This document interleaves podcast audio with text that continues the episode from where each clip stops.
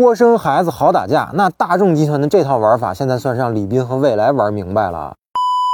那前几天呢，有个网友给我们私信，让我们聊聊蔚来汽车这些子品牌。那我想了想，这确实有点意思啊，咱们一块聊聊。先说一个旧点的新闻啊，一月初的时候呢，多家媒体报道，蔚来资本要种子轮投资智新公司，那并且金额达到了数千万美元啊。而后者呢，则是一家电动车初创品牌。那该公司第一款产品呢，将会是越野 SUV 车型，那售价呢也是达到了百万级别啊，而且预计呢在二零二五年发布。那新车呢将采用蔚来的第三代技术平台，并在供应链、充电体系方面呢和未来深度的合作。OK，那如果一切都属实的话，那这就可以看作是未来在百万级豪华越野车市场的布局了。那这是要跟比亚迪养 U8 掰掰手腕啊！可以说，未来汽车最近一年在子品牌发展上是动作不断。那最初呢是公布了面向二十到三十万元市场的阿尔卑斯品牌，那之后呢传言又要推出面向十到二十万市场的萤火虫计划。那现在呢又来一个百万级的智星。那如果三个品牌全都落地的话，那未来汽车集团就涵盖了十到一百万元的所有车型。那熊仔觉得未来汽说这种学习大众集团的做法呢，在战略上啊没毛病，因为只有定位不同的众多子品牌，才能完全涵盖不同级别的消费者。单一品牌呢是不可能既卖十万也卖一百万的。那不信呢，你去看看大众辉腾。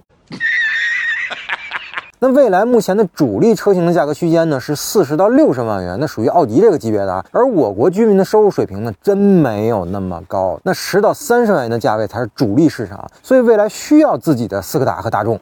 那推出阿尔卑斯和萤火虫呢，其实是非常明智的选择。但从战术层面上看，那蔚来呢想把自己的入门级品牌做成功也不容易，毕竟十到三十万元这个价位的新能源汽车市场，那厮杀的是异常激烈啊。那几乎是所有自主品牌和合资品牌的主战场啊，而未来汽车你又靠什么破局呢？那在大家的普遍印象中呢，未来汽车的最大卖点就是顶级的服务和品质感。但如果二十万的阿尔卑斯享受了五十万未来的服务，这能行吗？那未来的车主们答应吗？成本又够吗？我现在心中啊没有答案，所以这需要看未来怎么规划新品牌的产品定位。那既要打动阿尔卑斯潜在的消费者，还不能得罪未来的老用户。那其实呢，这并不容易啊。千万别走自家原始投资人雷军的老路，两条腿走路推出了个红米，结果呢一顿操作下来，红米卖的贼好，但小米不行了。